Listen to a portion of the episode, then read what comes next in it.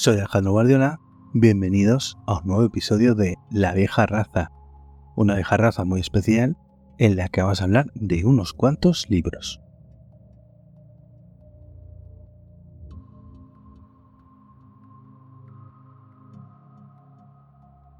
En esta vieja raza os voy a hablar del último cargamento de libros que me ha llevado de librería Cyberdark. Hay algunos novedad, otros no tanto, vamos a comentarlos un poquito. Hay tanto eh, el encargo de Cyberdark, que era solo libros, como luego aparte tengo unos poquitos cómics también. Espero que os resulte interesante mi comentario sobre estos libros.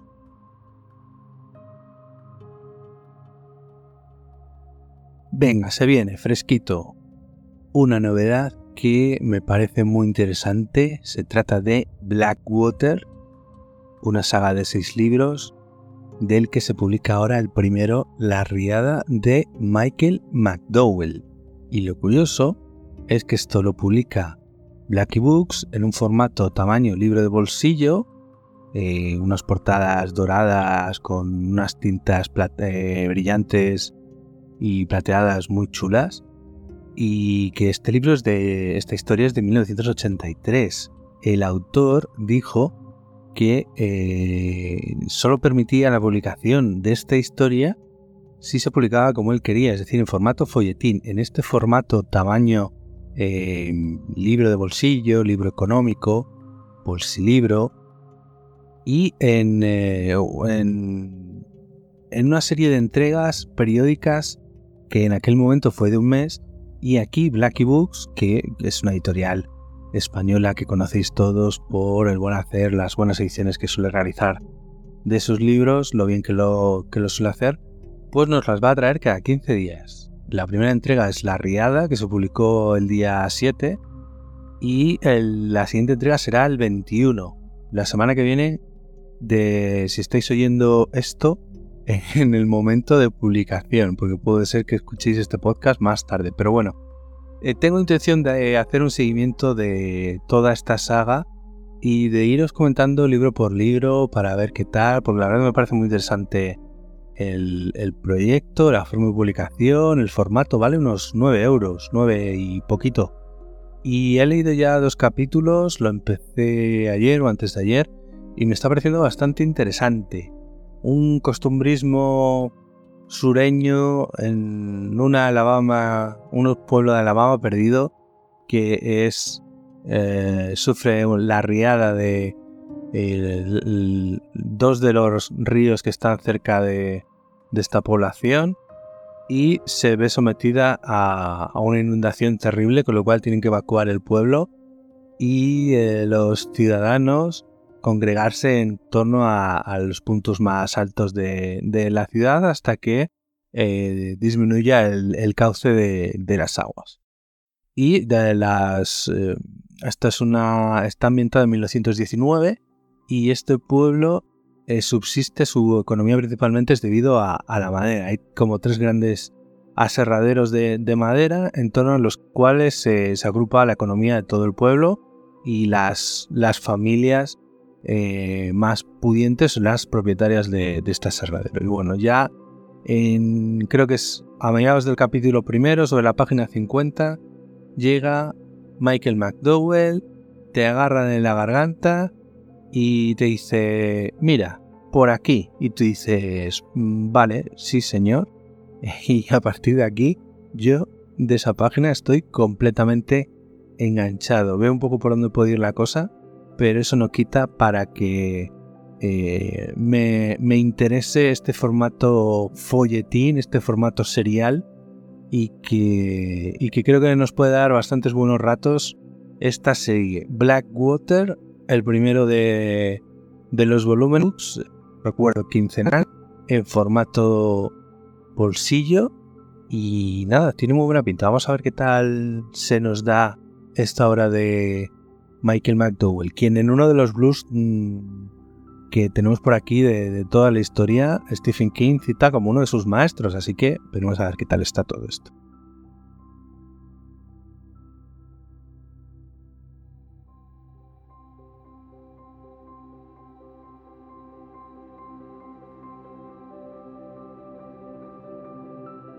Seguimos con otro que tampoco es que sea demasiada novedad, pero como yo ya lo tenía fichado desde que se editó y justo se acaba de publicar su segunda edición, es decir, ha funcionado bastante bien, pues eh, lo, tenía apuntado ahí para mi siguiente pedido a Cyberdark, que se trata de La chica que vive al final del camino de Lair Coney, publicado por Impedimenta, otra de esas editoriales que desde aquí adoramos, nos ponemos a sus pies y idolatramos a Enrique Redel, su, jefe, por las ediciones tan estupendas que hace de libros. Valen un poquito más normalmente, pero es que, madre mía, si es que solo tocarlos ya dices, mira, me da igual, eh, poned el precio que queráis porque lo voy a pagar, porque es que eh, cualquier amante de los libros se pone delante de cualquiera de estas ediciones de impedimenta y es que mm, se tiene que enamorar de ellas porque es que desde el tacto y la calidad del papel hasta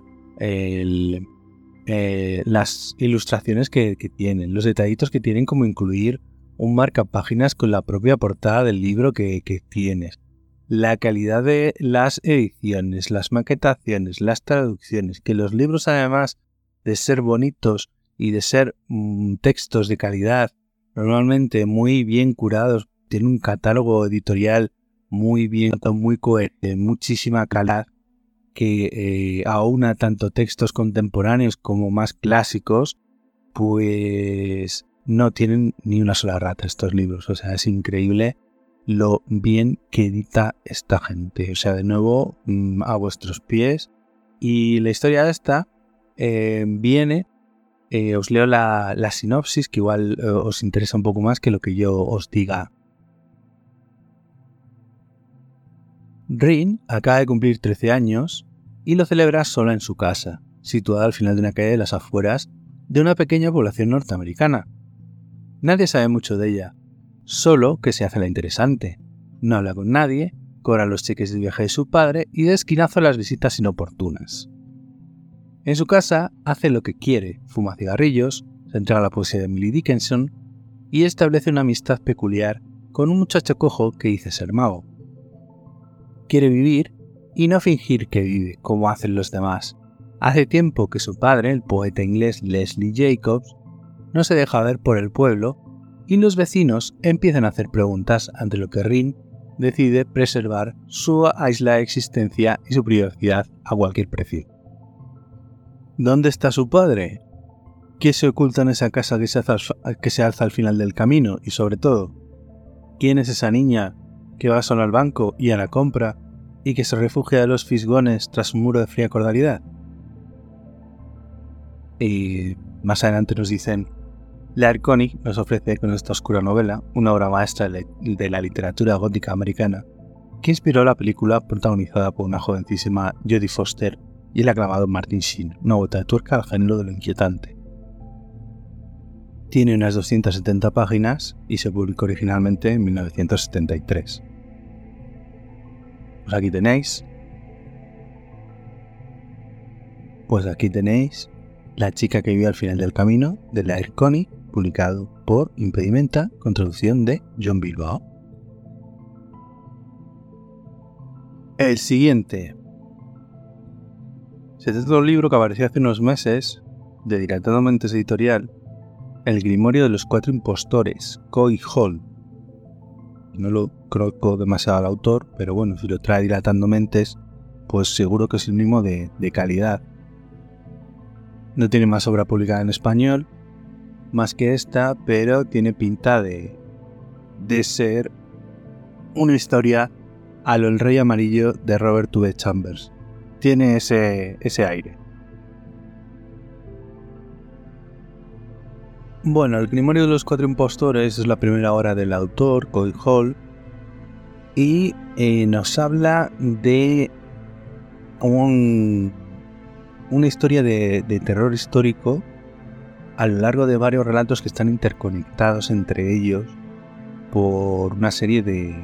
Ahora os, ahora os explico, leo la sinopsis. Un viaje al oculto, donde la historia se transforma en terror. Presentado a través de seis relatos interconectados, el Grimorio de los Cuatro Impostores lleva a los lectores un oscuro viaje por el siglo XVII, donde los límites del mundo permanecían sumidos en las sombras.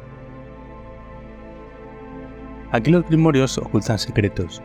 Los impostores engañan a los incautos, la tentación se vuelve macabra y la noche no es amiga. Los límites entre el terror, la fantasía y la ficción histórica se desdibujan en esta historia que hará las delicias de los aficionados al trabajo de Arthur Machen, Clark Axton Smith o Algernon Blackwood. Y bueno, cada uno de los relatos relacionados se trata de abrazar al mártir, prueba la belladona, saborea la salmuera, empuña el hacha y descifra el Grimm. La cubierta es de José Antonio Ávila y la traducción de José Ángel, de José Ángel de Dios, el propio eh, propietario de, la editorial junto a su mujer Mike. Y me parece una edición maravillosa, como todas las que hacen, dilatando mentes, con un montón de, de, de detalles, con las letras capitulares, con las divisiones de, de las diferentes partes como si fuera un libro antiguo. La verdad es que, mm, es que cualquiera de los libros editados por ellos tienen un cariño y un cuidado y un gusto que es increíble. Otra de nuestras editoriales favoritas aquí en La Jarraza, Dilatando Mentes.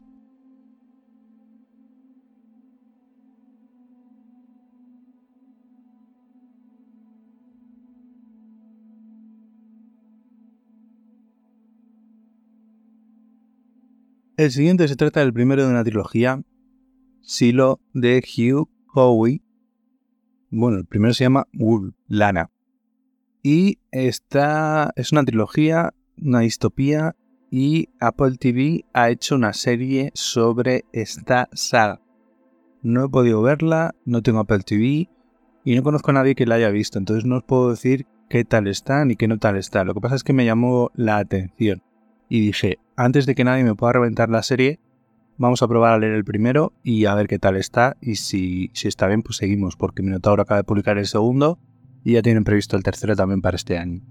¿De qué trata? Como os digo, es una distopía. Os leo la sinopsis.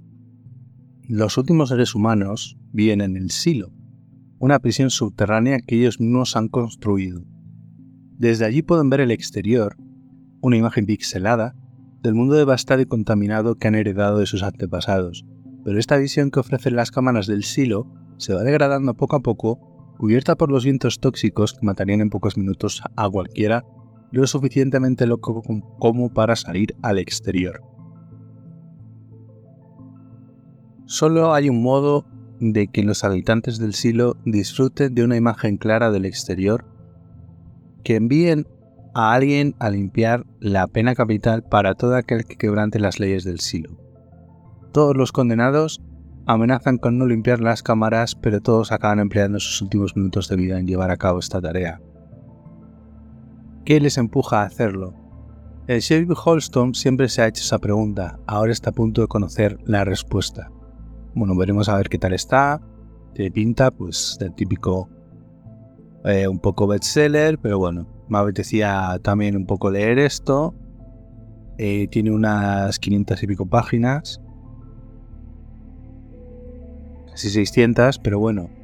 Eh, señores de Minotauro, el libro este tiene un tamaño de letra que es que ni el de Blackwater, que está editado en tamaño eh, bolsillo a propósito, es tan pequeño que lo he comprobado. Así que por favor, no juguéis con la salud de nuestros ojos. Prefiero pagar 2 euros más porque tengáis que hacer el libro un poco más gordo que em, esta miniatura de, letra, por favor. O sea, esto, esto es insultante directamente. Pero bueno, pues me tocará leerlo. O si no, en electrónico. Ya veremos a ver. Em, tengo ganas de leerlo porque me parece que la premisa es bastante, bastante potente. Y a ver en qué, en qué deviene todo, si me gusta, si no me gusta, o, o ya veremos a ver. En fin, Silo de Hugh Howey, el primero de todos, que se llama Ghoul, y tenéis ya disponible el segundo, y parece que el tercero también va a estar publicado en este año.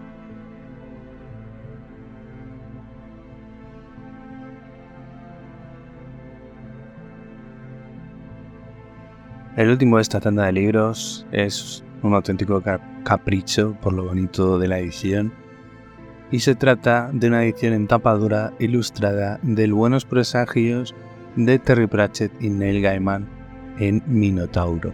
con ilustraciones de eh, Paul Keithy, el ilustrador que conocéis de sobra porque fue el encargado de realizar las portadas y las ilustraciones de los últimos libros de Mundo Disco de Terry Pratchett.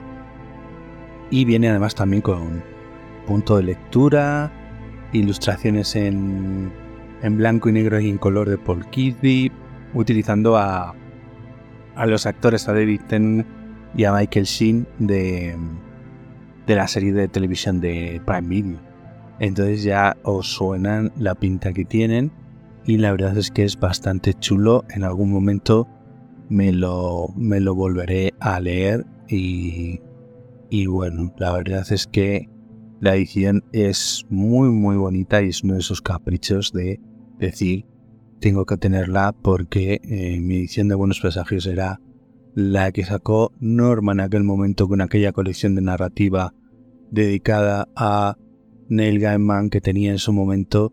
Y eran unos libros eh, que aunque tenían solapas eran un poquito más grandes de tamaño que un libro de bolsillo y la verdad es que cualquier reedición sobre aquellos eh, está bastante bien. Luego creo que, no sé si en Timur Más o un Minotauro se reeditó eh, coincidiendo con o antes de la primera temporada de la serie y luego otra con la portada de los personajes de, de la serie. Aquí no, esta es la, una portada original. Pues ya os digo, esta preciosidad con traducción de María Ferrer, tapa, tapa dura con bastantes ilustraciones y la verdad es que un lujazo de, de ilustración que se va a ir ahí con, mis joyas de la corona de, mi biblioteca, con mis tapas ilustradas, junto a, la de American Gods de, Neil Gaiman que hizo Roca, con las ilustraciones de Dave McKean tan chula también para la segunda temporada de, de la serie de Prime.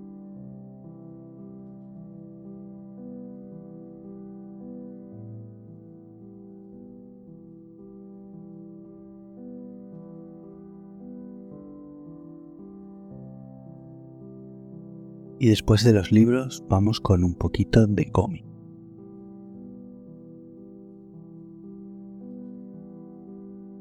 Vamos con Spider-Man Azul, Spider-Man Blue, dentro de la colección Must Have, por Jeff Loeb al guion y Tim Sale al dibujo, dúo creador también de eh, Daredevil Amarillo, Hulk Gris y Capitán América Blanco y de un montón de historias de Batman en DC que no debéis perder. En eh, cualquier aficionado al trepamuros no debería perderse esta historia que recopila toda esta aventura sobre Spider-Man que nos habla de Gwen Stacy, pero que también nos habla de Mary Jane, y que esta aventura que empieza en un tono azul, al igual que lo es el traje de, de Spider-Man, y os leo un poco la sinopsis para que veáis de qué trata. Peter Parker, con la voz quebrada por la emoción, emprende un viaje por el recuerdo hasta una época llena de luz en la que todo era posible. Una etapa vital en la que todo parecía nuevo y excitante quizás por lo que era, y ese joven, con toda la vida por delante, tenía un grupo de buenos amigos, en el que Gwen Stacy y Mary Jane Watson brillaban con luz propia. La vida era buena, demasiado, por eso no duraría. Jeff Loeb y Tim Sale forman uno de los mejores tandems creativos del mundo del cómic. Juntos han coloreado un conjunto de cómics dedicados a destilar la esencia de cada personaje elegido, haciendo gala de una sensibilidad y un enfoque realmente únicos. Contiene los seis números de Spider-Man Blue, publicados originalmente creo que en 2002, están dentro de la colección Marvel Must Have. Además, si compráis alguno de los tomos de Marvel Must os van a regalar un reissue, una grapa individual de algunos personajes icónicos de, de Marvel, de, puede ser de los 4F, de Spider-Man, de Daredevil, de un número de Civil War y no me acuerdo cuál era el otro. Eh, no sé, eran cinco, pero bueno. Yo me cogí el del Spider-Man con el traje. Así que ahí tengo mi reissue de ese número, creo que es 250 y pico de la colección de Amazing Spider-Man. De eh, Peter Parker con el traje.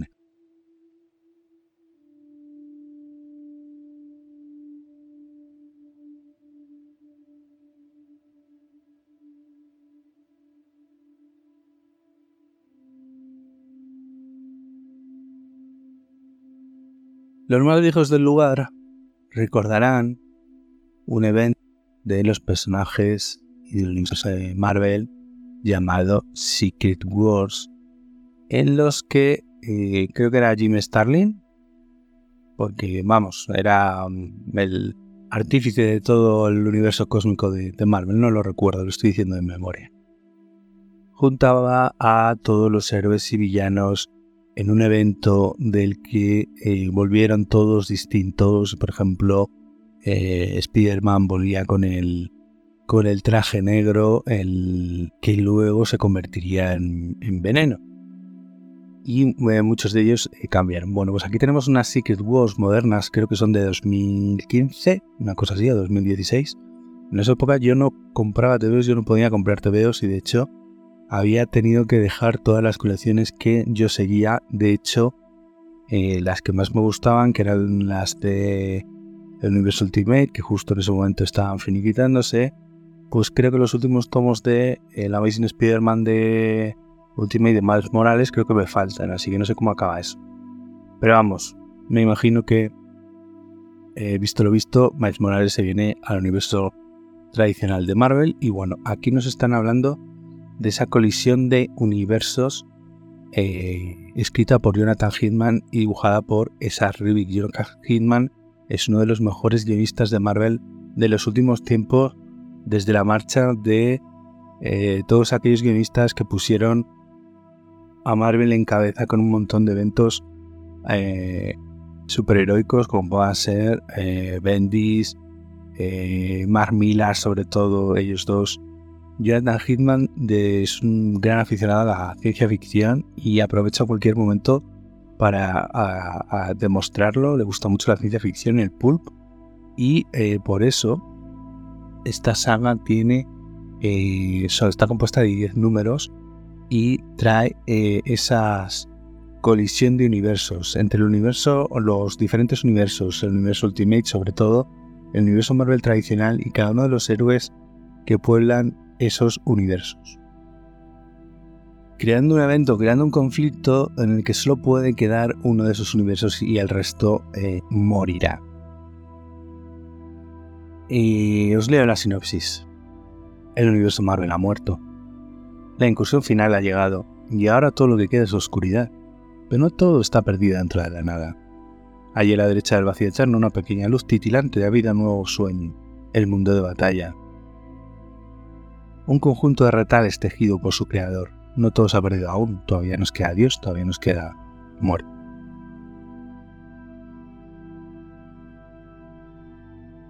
Jonathan Hickman y Esa Rivik entregan uno de los cómics más importantes de la segunda década del siglo XXI, en una nueva génesis de tal magnitud que nadie salvo uno fue capaz de imaginar.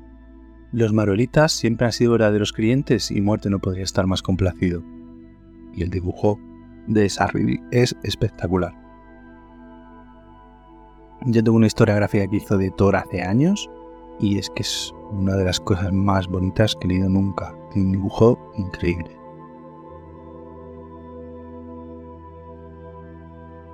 Bueno, esto de Secret Wars, sobre todo, tenía ganas de cogerme una colación que eh, los que sigáis un poco las novedades de, de, Marvel, vuelve el universo Ultimate, vuelve este año eh, a manos de Jonathan Hickman. Ya hemos tenido cuatro historias en forma de, grapa y un colofón que se publicó el, mes pasado como punto de inicio de las nuevas colecciones del universo Ultimate. Parece que van a ser eh, los Ultimates, o por lo menos no sé si la van a llevar Vengadores, desde luego creo que no.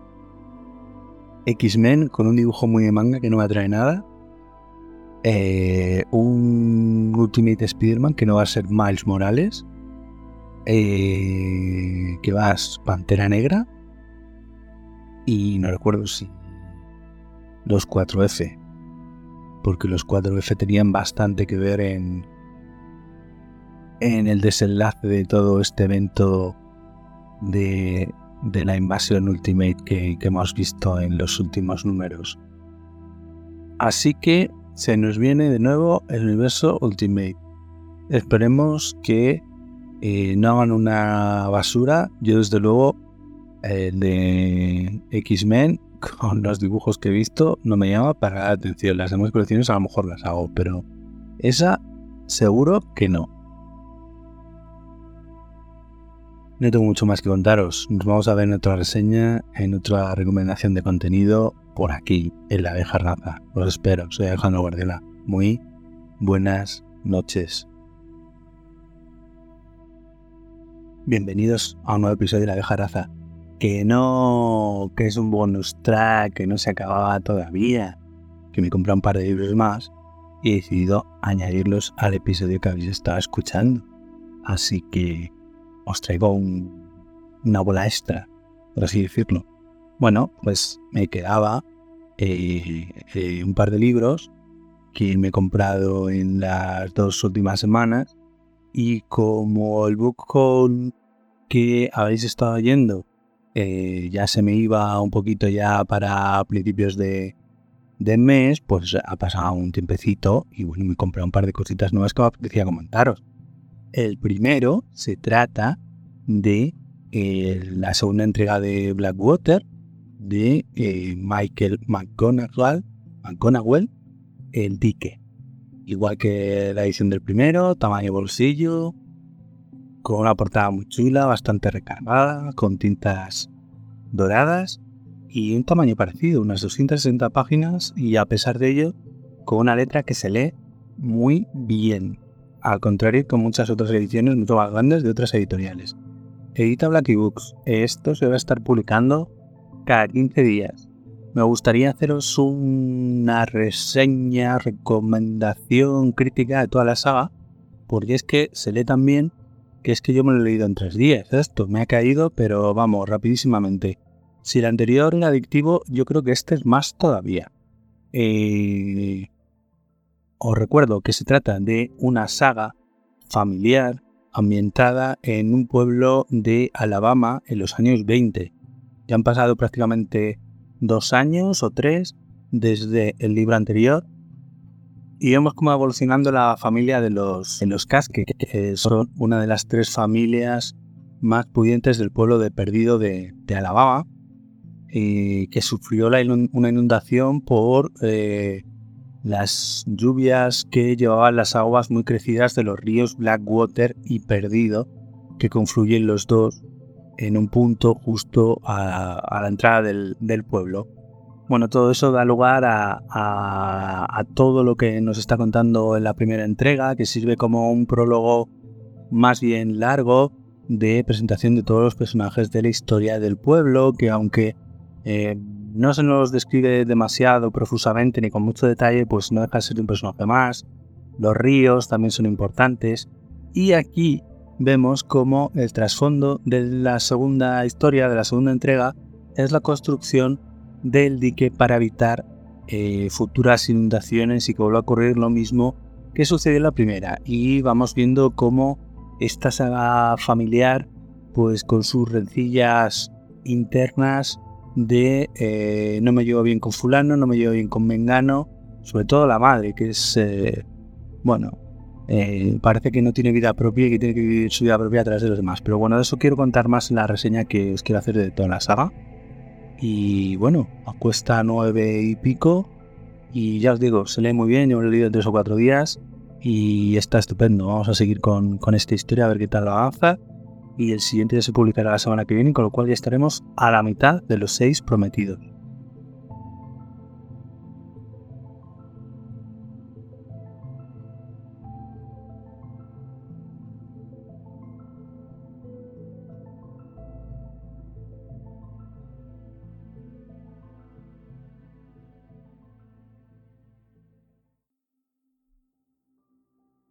El siguiente libro por el que hago esta bola extra, este bonus track de la vieja raza, se trata de Naturaleza Muerta de Emilio Bueso. A poco que me, que me hayáis escuchado, eh, para mí Emilio es uno de los mejores narradores que tenemos en el género fantástico, con una mayor literaria, eh, calidad literaria y con una voz propia narrativa eh, muy destacable, muy reconocible y que o la amas a esa voz eh, que tiene tan particular o la odias.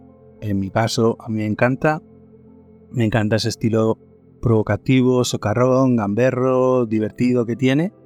Y aquí lo vemos eh, publicando eh, para una editorial grande, Ediciones B, así que espero que llegue a muchísima gente y que gracias a este libro Emilio eh, llegue a muchos más oyentes, tenga mucho más reconocimiento, venda muchísimos más libros y que la gente que lea este libro y que le guste se lance a bucear y a buscar sus anteriores publicaciones porque merecen muchísimo la pena. De hecho, yo me acabo de terminar hace muy poquito eh, la edición ampliada que publicó de Cenital en Valdemar. A ver si dentro de poco podemos hacer algo en la vieja raza sobre, sobre Cenital, porque a mí la verdad es que me gustaría y creo que, el libro merece toda la pena y que sigue estando perfectamente vigente después de leerlo eh, unos cuantos años después de su publicación original en salto de página. Bueno, pues aquí tenemos de nuevo a Emilio volviendo al terror sobrenatural.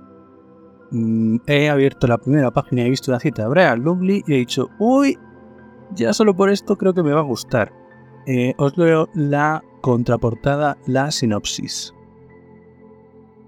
Una mujer que huye de todo, una casa aislada junto al pantano, una tensión que crece bajo el y si es una sinopsis tan breve es porque no quieren revelar absolutamente nada del contenido, pero a mí ya me está interesando. Eh, viene una serie de recomendaciones bastante reconocidos, tanto del género como no, sobre eh, Emilio, su obra, su literatura, y os las voy a leer porque varias de ellas me parecen muy interesantes uno de los mejores autores de género en castellano, de hecho llamarlo de género es limitarlo. Emilio es un gran escritor y ya, Mariana Enriquez, la escritora argentina que a mí me encanta. Emilio Bueso escribe de una manera terroríficamente adictiva, aunque tengas el corazón en un puño y no podrás parar de leer. Juan Gómez Jurado, no sé qué esto que decir de Juan Gómez Jurado, más de moda en estos días por la serie de televisión que ha hecho de sus obras Prime Video Reina Roja extraña, atmosférica y fascinante. Cuando llegué a la última página perdí la poca cordura que me quedaba Javier Calvo. Ahora que Stephen King se está volviendo cada vez más suave, parece que Hueso ha recogido el cartucho de dinamita con la mecha prendida. Elia Barceló, una de las grandes del género fantástico en español.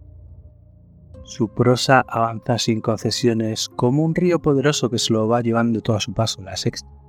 No sabía yo que la sexta tuviera un programa dedicado a los libros. El escritor al que vale la pena leer es aquel que se atreve a saltar al vacío porque sabe que la literatura es básicamente un oficio peligroso. Emilio es de esa clase, Laura Fernández. Y por último, una voz y arrolladora, no has leído nada igual y a partir de ahora no querrás leer otra cosa. Y bueno, eso me pasa a mí, que ahora mismo eh, eh, estaba empezando a leer otro libro y me debato entre si posponer lo que estaba leyendo o empezar a leer este las ganas que tengo unas 400 páginas. Los libros de Emilio nunca son demasiado extensos, suelen rondar esa longitud. Además, he visto que, eh, al contrario que, por ejemplo, Minotauro, el tamaño de letra de, la novela es bastante agradable para, la vista, no atenta contra... y la verdad es que tengo muchísimas ganas de ponerme a ver cuál es la última travesura que, ha hecho Emilio. Y ya os digo, me encantaría que eh, tuviera muchísimo éxito, que llegara muchísima gente y que vendiera muchísimos libros. Porque eso quiere decir que estaría reconociéndose el pedazo de escritor que es como la copa así que espero que Naturaleza Muerta se venda un montón. Eh, parece que tiene los miembros y que tiene la plataforma para ello, Ediciones B, así que nada, Mucha suerte Emilio con este libro y yo ya os digo que me muero de ganas de leer. Y ahora sí amigos, ahora ya me despido de verdad de la buena. No tengo mucho más que contaros. Nos vamos a ver en otra reseña, en otra análisis de contenido, en otra charla con amigos. Soy Alejandro Guardiana y Buenas noches.